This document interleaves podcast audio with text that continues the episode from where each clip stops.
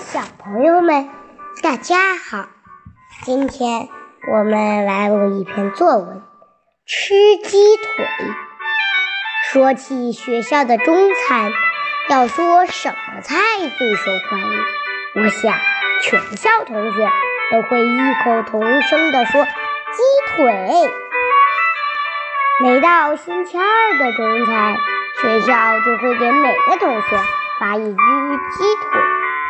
食堂师傅其他菜炒的不怎么样，蔬菜总会炒黄，肉总是炒的很老，啊，豆豆腐总是没盐味，但炸鸡腿的技术却非常好，一只只鸡腿被炸得外焦里嫩，香味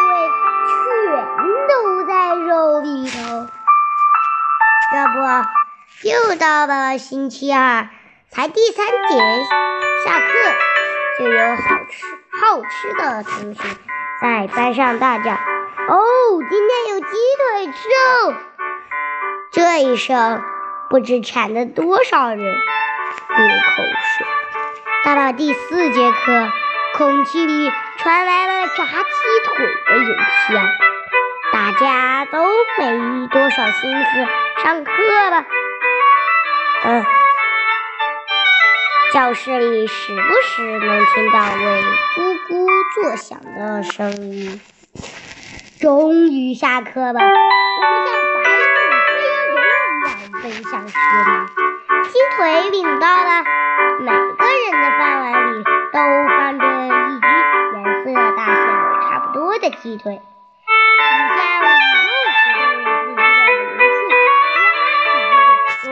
塞。刘树嘴大，这一咬，鸡腿就少了半半边。他津津有味地嚼着，两眼却一刻也没离开手里剩下的。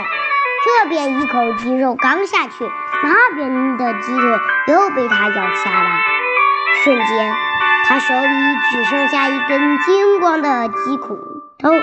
他却没扔下，等鸡肉全下肚时，他又把两头的软骨啃下来，嚼着吃了，再把手指舔了两舔，这才扔下光秃秃的鸡骨头，闷头吃饭。柳树的旁边是李俊杰，他的吃相跟柳树不相上下，唯一的区别是他吃完后不丢鸡骨头，而是将鸡骨头像宝贝一样的放在饭碗里，巴巴的望着，好像在等骨头上长出肌肉。李俊杰的旁边是林木秋，他是一个典型的淑女。他小心地从口袋里掏出一张洁白的纸巾，小心翼翼地用纸巾包着鸡腿。喂，也许是鸡腿上的佐料掉到了她的白裙子上。只见他皱着眉毛，用手指轻轻担了一下裙摆，接着他捏着鸡腿，头微微向前。前倾，嘴凑过去，咬下一小块肉，又将鸡腿放下，继续吃饭。他那细嚼慢咽的样子，留下了不少女同学，小口小口地吃着，完全没有了在教室里管监狱时的盛气凌人。于是就形成了这样的场面。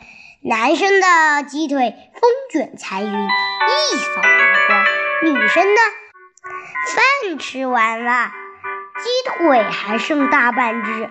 好吃的男生就走到女生面前，舍不得吃吧，好像家里没吃过肉似的，小样。